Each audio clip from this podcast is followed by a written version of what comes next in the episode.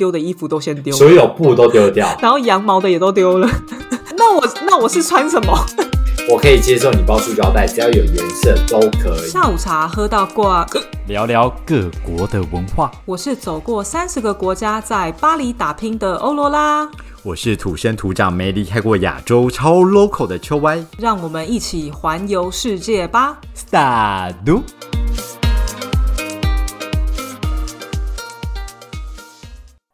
萨利，大家好，各位听众朋友们，好久不见！大家一定很担心秋歪他是不是住院住了一个月呢？自从上一集他说不顺利的话，我们的录音就会延后，但我们延后了，所以秋歪，比我想象中的久一些些，没问题。我好好交代一下，到底为什么会变成这样子呢？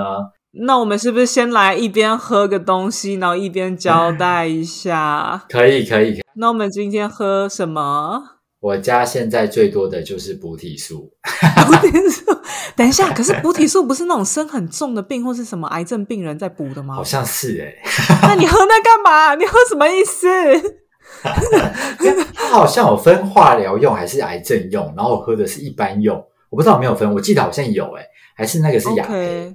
好，我随便了，反正我忘记了。反正我妈就是买那种东西。不是啊，那个喝起来什么味道？我为什么要跟你一起喝这种东西？我没事。它其实喝起来就是牛奶的味道，比较淡的牛奶，然后很浓稠，是真的很浓稠。对，但也还没有到羹汤那种地步啦，所以就是比那种牛奶还要再浓稠一点，然后没有牛奶那么香甜，都是相对清淡。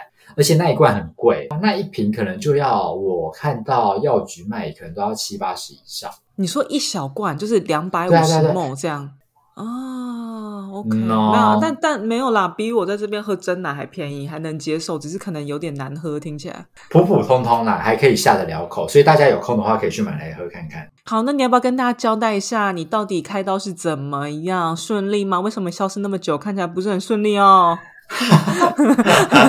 腿断了吗？还没，还没，还没，还好。因为之前跟大家交代过，就是因为医生之前有说嘛，就是呃磨得太大力的话，他可能腿会裂啊，或是再度骨折啊，干嘛？所以可能会休养更久一点。但这一次呢，也没有这个问题，所以呢，我的手术其实蛮顺利的，就是把一些呃坏死的部分给磨掉。而且我一直到手术之后，我才去查了一下，我到底发生了什么事。你这样手术之后才发查，是不是有点为时已晚？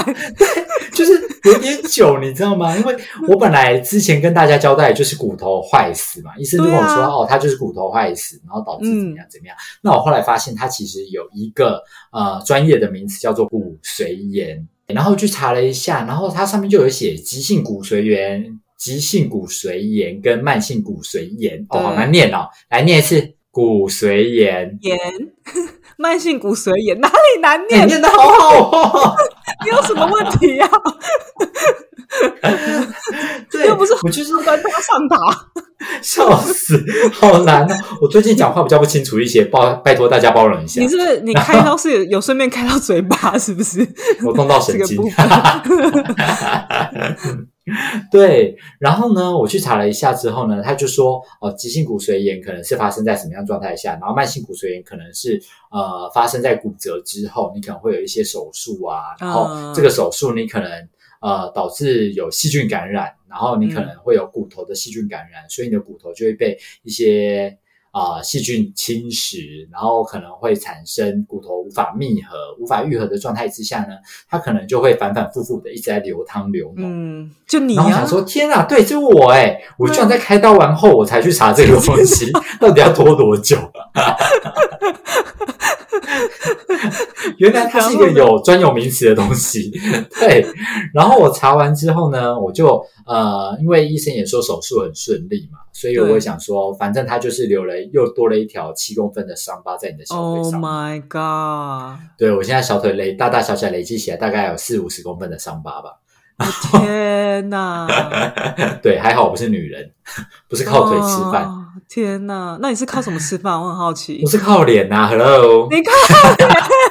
你靠你一张嘴吧？你一直在乱讲 话。不好。然后所以你很顺利，那那你为何要休那么久？是怎么样为？什么要住这么久？你知道，那中秋连假到礼拜一早上之后呢？因为医生本来要跟我说，哦，你这个东西就是要看一下复原的状况啊，然后他们有在验一些细菌嘛，因为有细菌感染了，所以要验一些那个细菌到底是什么。然后我们大概预计的话，就礼拜一出院嘛。他在中秋节当天跟我这样讲，然后预计礼拜一出院，我就哦太棒了，就是、就是满心期待，就是大概住四天就可以出院，其实蛮开心的。嗯，然后然后回家烤肉。对，但是可以提早回家，就是很棒的一件事。而且我本来预期就是呃，可能住三四天医院这样子而已。嗯对，结果呢，到礼拜一之后呢，我就东西都已经收好了哦，什么东西都已经准备好了，就是准备并持着准备要出院的心态。然后医生过来之后，他就说：“哦，邱先生。”你的腿那一个洞比我想象中还要复杂一点点，你总共有四种细菌。然后想说，Hello，Come on，你在跟我说什么？不是都已经要出院了，才跟我说里面有很多细菌，对，当然医生那时候说出院可能只是一个大概大大概嗯然后可能希望、就给你一点期望值，然后他就说、哦，你有四种细菌，那我目前呢，呃，在培养室里面只确认了一种，所以我们还要另外再确认另外三种，所以你其实这段期间就一直在打一些万用抗生素啊，然后或是啊对应的抗生素，就是要去消灭那些细菌。当下我是在想。四种细菌，所以听起来怎么好像蛮严重的？嗯，对，毕竟那个洞就有四种东西在侵蚀你，嗯，然后你这位医生居然拖了一年才愿意帮我处理，这有在合理吗？反正你也慢性的嘛，对不对？对 就是反正是让你一直慢慢性性下去，就反正一切都是。慢慢来，不用 care，这样。对对对对对，不急嘛，对对不对？再加上我的伤口其实蛮稳定流脓，嗯，稳定流脓，就是 好特别哦。就是它没有很那种肥大发炎啊，可能像是蜂窝性组织炎那一种东西跑出来，所以可能就是蛮稳定的。所以医生可能一直觉得他可能会自己好，所以我就这样默默等到隔天就说：“哦，邱先生，我们现在又多验了一种出来咯，我们努力一点，我们就在这礼拜五把它全部验完。”所以我就这样默默验到礼拜五，然后才细菌终于都已经知道到底是什么。OK，所以你全部都杀死，四种都杀死。没有没有，其实细菌要杀死不是这么容易，因为你嗯要一直吃抗生素啊，然后去确认它的细菌浓度或是干嘛。对，所以它其实还没有杀死，只是呃，我已经知道这四种是什么了。那这四种你有口服抗生素的话，你就可以回家用吃的，就不需要留在医院嗯一直用打呃打针的方式嗯去做这件事情。对，所以我就这样默默的在医院就过了十天。天哪！而且你就是从礼拜一打到礼拜五这样。没有，其实是从开刀完就要开始打了，所以我是从呃前一个礼拜四、礼拜五就开始打到隔一个礼拜五。天哪！哎，那你你这阵子啊，你的住院期间脚会非常的痛吗？就你可以行动的吗？其实我都可以正常的行动，对我可以正常行动。那还好嘛它就是有一个缝线在那里，对我也觉得我还好。但麻烦的就是你必须得在医院确认你的细菌到底是什么，不然的话你就只能打抗生素。对，所以其实很麻就变你整天都还是要待在医院里面，然后嗯三餐也在里面啊，然后干嘛？但你全部其实都可以自理啊。但是呢骨髓源这个东西麻烦的是，因为呃，它磨掉的东西还是你的骨头嘛，你可以想象一根可能一根巨大的树木，你中间缺了一个可能空洞一个洞的话，对。对，然后你可能今天大力撞它或是干嘛的话，它其实还是会有可能断掉。啊。所以我在出院的时候 Oh 医生就说啊，你看你要不要带带一根拐杖？然后我想说又来又来拐杖，我拐杖早就卖掉了，干嘛？还想再叫我买拐杖？我觉得你如果真的有买拐杖，你还是先留着。我怎么觉得你有点衰？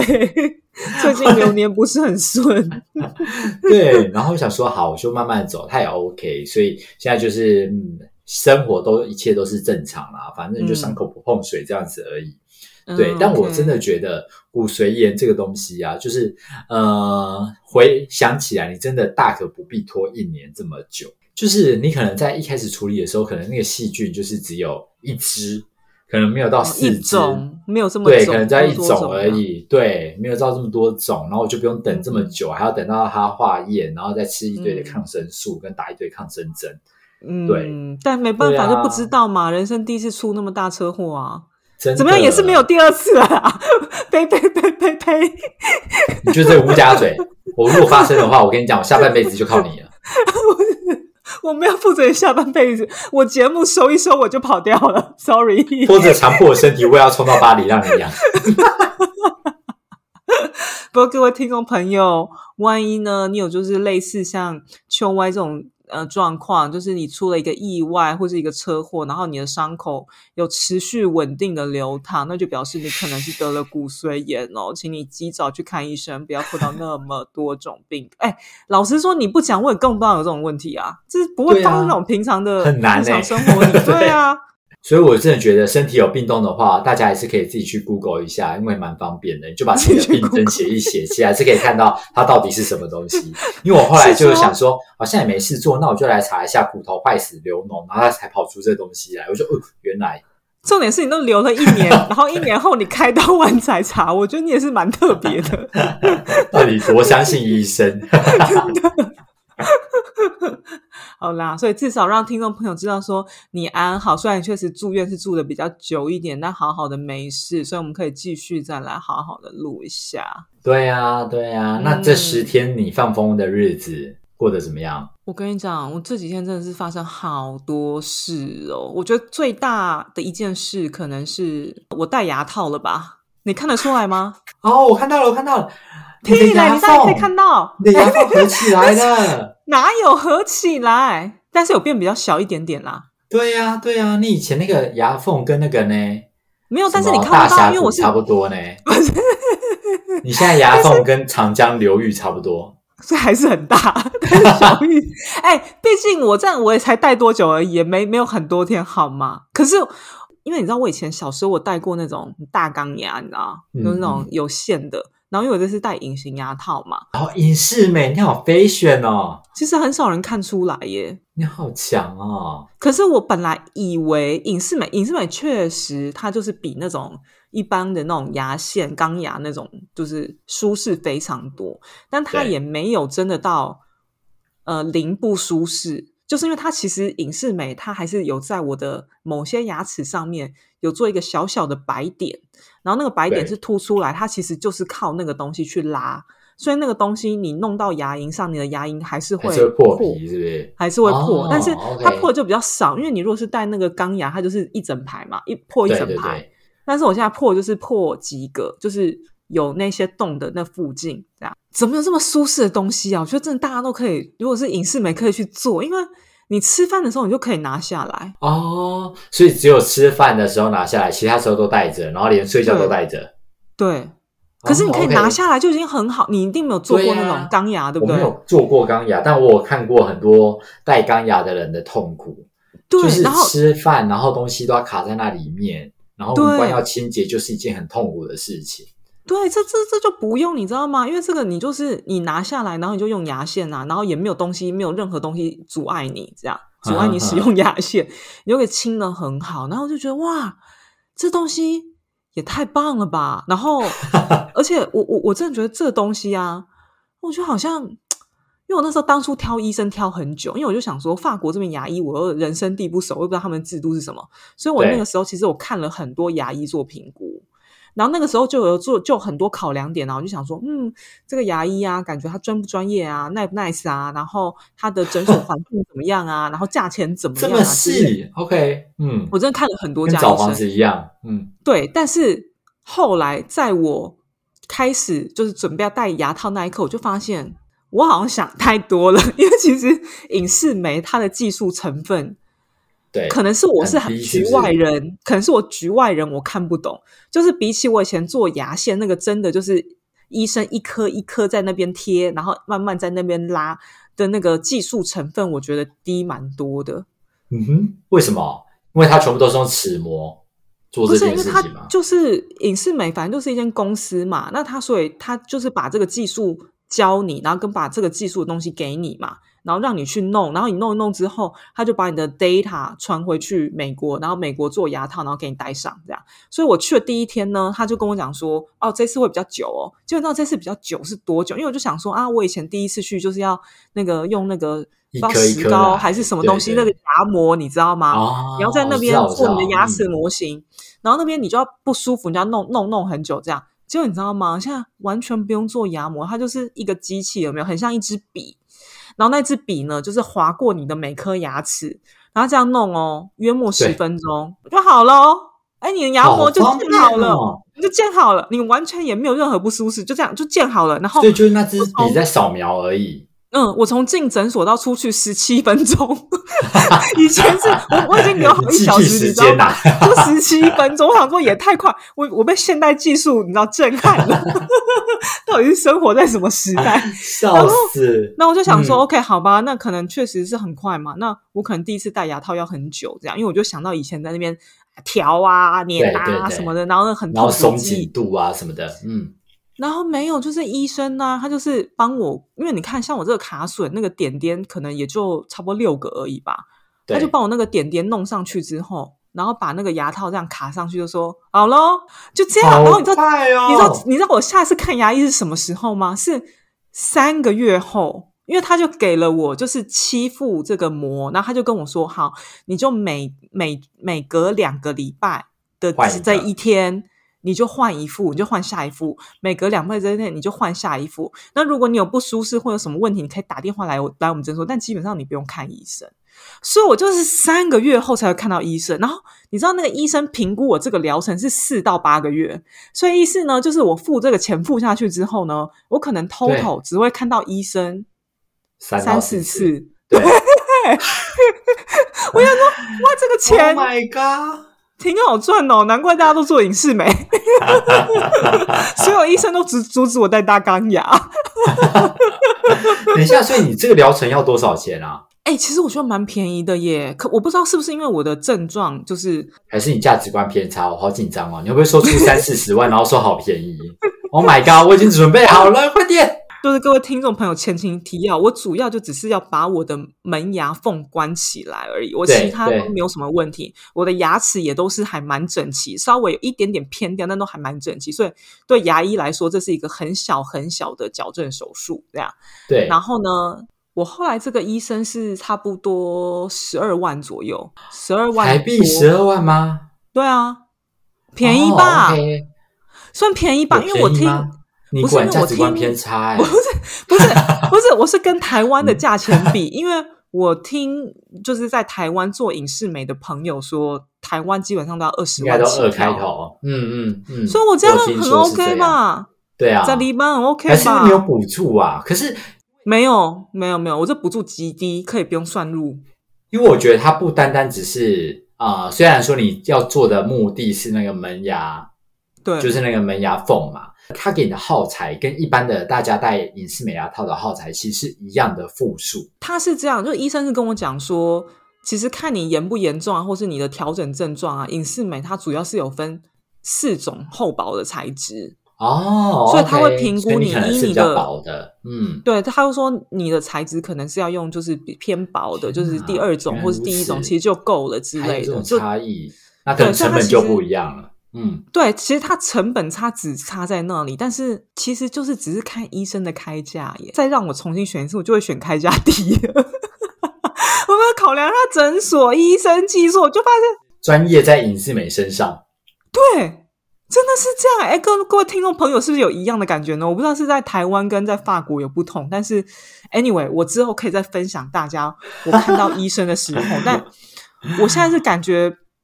不怎么样，因为我就是戴第一个礼拜，应该说我戴的前三天吧，有比较明显的那种牙齿被拉扯的感觉，因为毕竟它就是一副就是透明的牙套让你卡上，所以一开始一定会比较紧。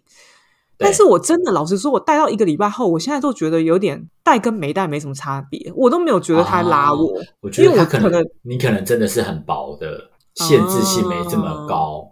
I don't know，可是你知道，因为以前就是你真的，你只要一条那种钢牙，你就是 Oh my God，那就是痛痛痛痛痛。可是让我们拭目以待。我觉得，即使你戴隐适美，我觉得还是会变瘦。大家请敲完，到时候那个我们的欧罗拉，它就会放一个整形前 Before 跟整 after 形后。对对对我谁整形？而且我不会放这种东西，好吗？哎我连自己的牙缝的照都没拍，我就去，我就我就交给医生拍。然后你你知道你知道为什么会变瘦吗？为什么？因为咬不下东西吗？不是，其实这个真的跟钢牙比起来，我觉得我牙齿还是非常的坚强有力。它有稍微的疲软，但没那么软。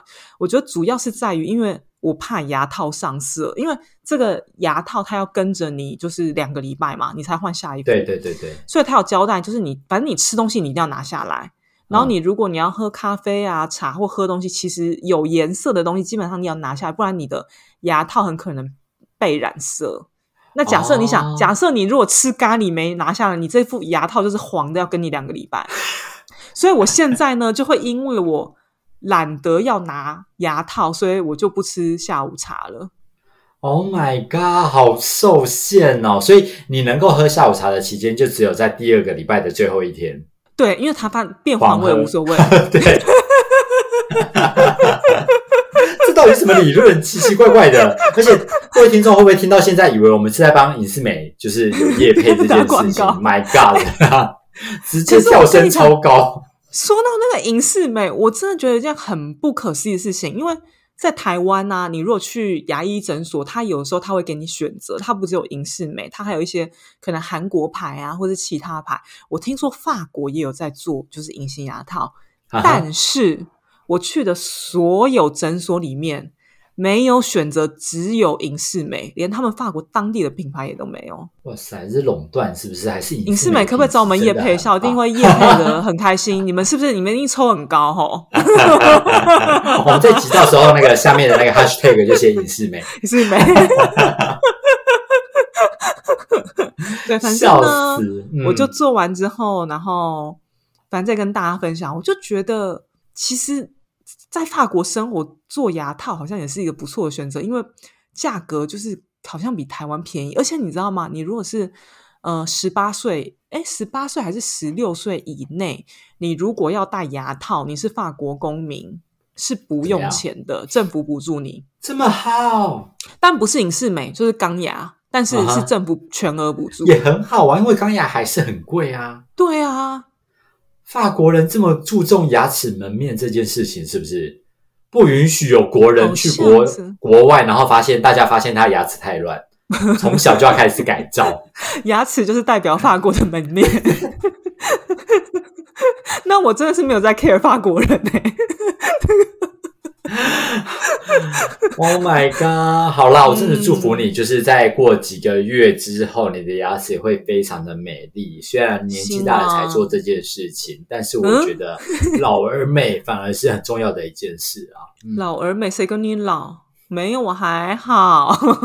哎、但是不得不说，我们现在就是 update 完就是自己的进度之后，我们是不是也要 update 一下，就是一些国际时事的部分对呀、呢法国大小事，Come on，大家等很久了，大家听这个节目就是为了要听你分享法国的每一件事情，大大小小哦。我跟你说，法国呢，最近可能大家有看到一个新闻呢，然后我我的同事们就是法国没有战争，那是以色列，以色列跟巴勒斯坦人跟阿拉伯人，对 OK 这个 OK，这那法国发生什么事？哦，这话题真的太严肃了。我就是看新闻，我看到我觉得好，我我可能不能再看了，因为我无法承受，这真的 too much，就是真的对我来讲 too much 这样。嗯，那那我们分享一些稍微 轻松一点的哦，就是大家可能看到法国的巴黎的地铁上最近在流行床虱，你有听过吗？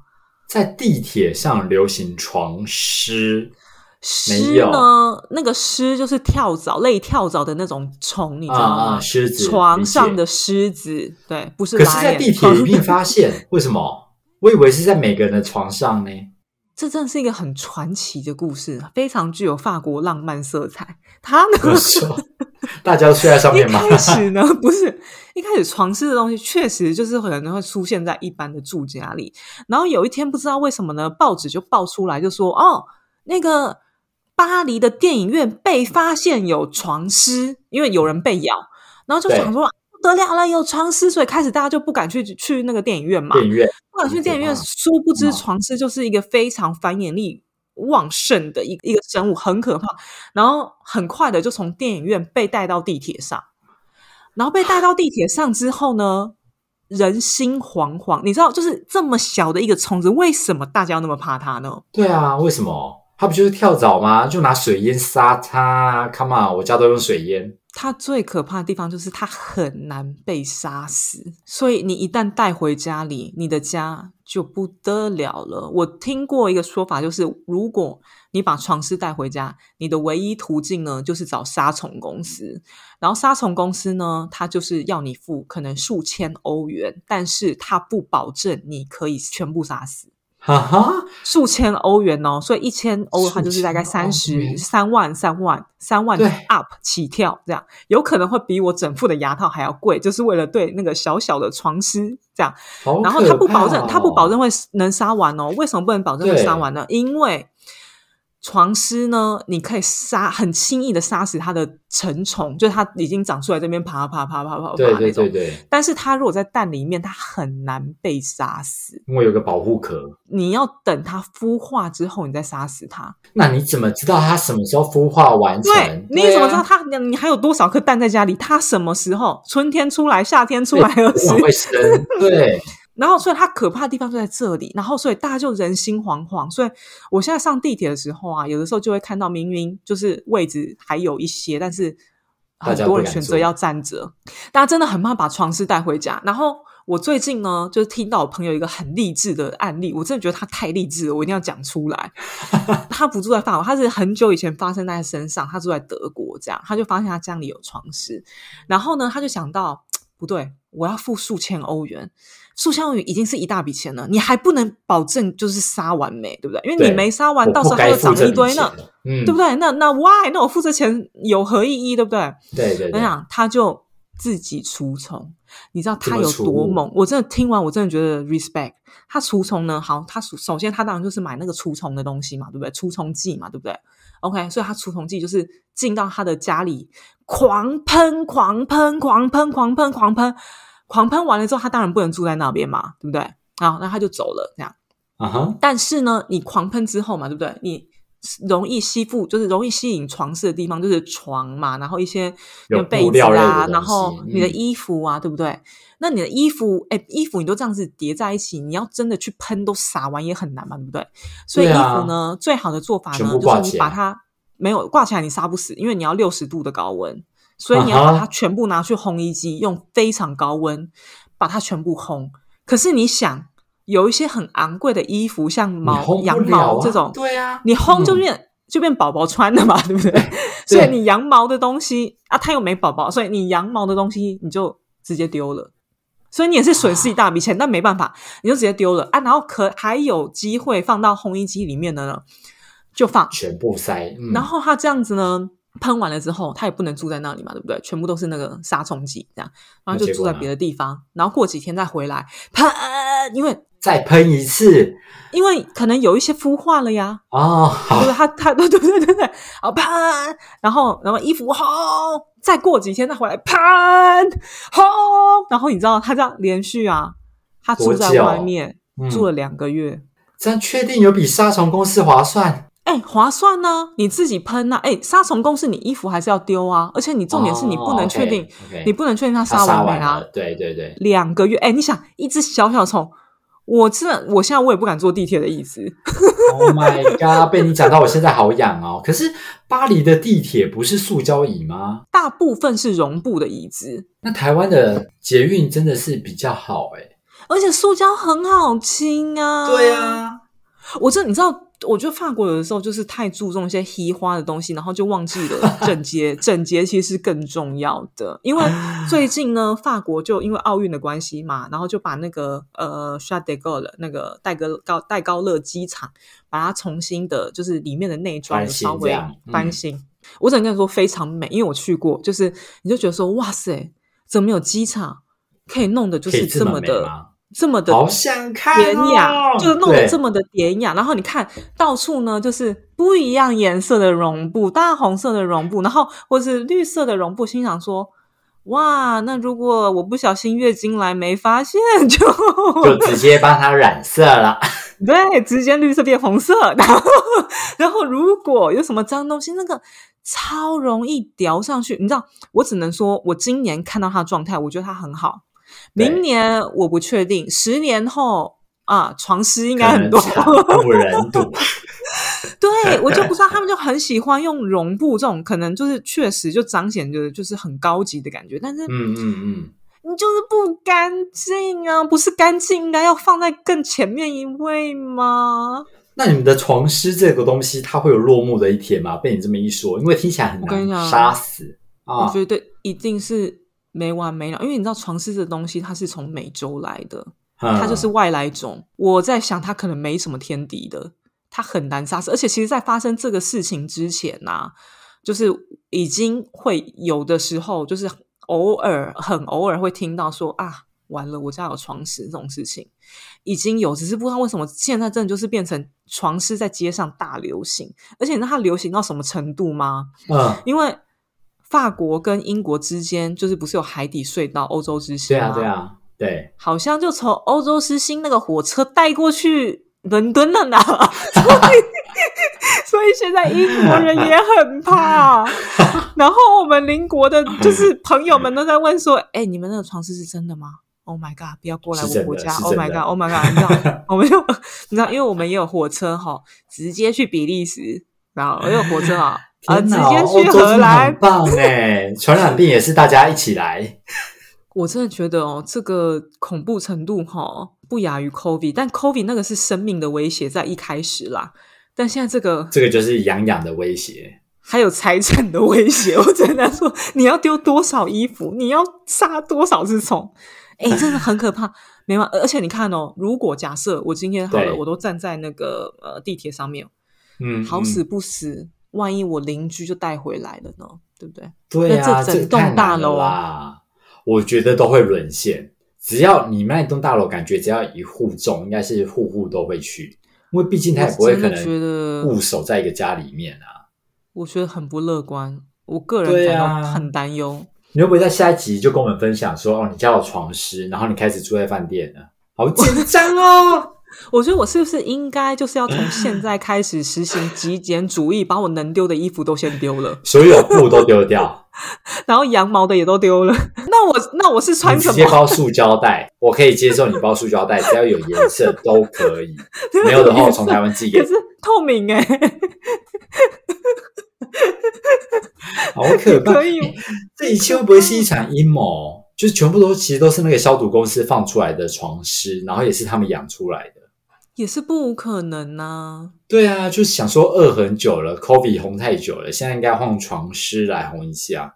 好恐怖哦！天呐，我觉得床师会不会就这样子染染染染染，然后就从戴高乐机场，然后爬上飞机，然后就送去台湾，一路到台湾，好可怕哦！哎，是说当初我们也 COVID 也没想到会从亚洲传来那么快啊！对啊，床虱对啊说不定更快。被你这么一说，而且它的繁衍力这么高的话，可能在机场就已经十八代都生出来了。真的，我就跟我就跟我的朋友讲说，天哪，我觉得床虱要统治这个世界了，他们才是应该 成为地球的领导者，他们真的太强了。好可怕！可以不要这样子吗？好不容易 COVID 才过完。真的很可怕。然后床虱就算了，现在法国呢又开始罢工了呢，又要进入交通黑暗期。对，你们罢工感觉已经是习以为常的一件事情，就跟呼吸、喝水一样。你知道吗？我觉得罢工的问题哈，只会加深那个床虱的问题，你知道？因为你知道，你班次变少了，大家在那个地铁上就人挤人，然后那个床虱呢，就从呃你的屁股，然后爬爬爬爬爬去别人身上，爬爬爬爬去门口，爬爬爬爬爬爬爬，即使你不做，好可怕！突然觉得台湾 很幸福了。真的，我觉得台湾就是干净安全呐、有空还是要回来了，好不好？不行了，我现在怕我就是成为那个床事的代言者，很可怕。那你还是不要回来，对你还是不要回来，有道理。真的，床虱真的好像只能在那个高温超过六十度，或者是好像零下三十度嘛，才不会生存。怎么有这么厉害的生物呢？好可怕！我好奇它长什么样子。我等一下录完音，我要立刻去搜寻一下。很像跳蚤的样子，我只能这样讲。哎，但是床虱是很小，但是肉眼可见。嗯，所以它确实会在地铁上引起骚动，因为有的人就会说，就是突然看到说有床虱，然后他就对对对对，很可怕，这样。嗯，Yep。好啦，我真祝福你这一段可以安安全全、平平安安的度过，好不好？真的，拜托，希望大家不要听到我有最新的那个床事的 update，这样我们还能开开心心的邀请其他人来上我们的节目，分享更多精彩的法国生活，而不是一直聊那个小小的狮子。对呀，哎，真的是啊，好啦，今天呢，分享了秋歪跟我个人的近况，还有法国的近况。希望巴黎政府出出手啊！但是我看他们应该是不会伸出任何一只手的，毕竟蛋都杀不完了。他们这个是要消毒，消毒到什么时候？他们动作这么慢，又这么的浪漫，就让床师爬呀爬，爬到你我的床上一起 浪漫。银屁师啊你！好啦，希望。大家有开心再次听到我们的声音，然后我们也很开心，大家再继续收听我们的节目哦。那如果你有任何的想法，对节目想听的内容，都可以到 IG 留言给我们哦。虽然我回的比较慢，但是我还是会看哦。好，那我们下周见。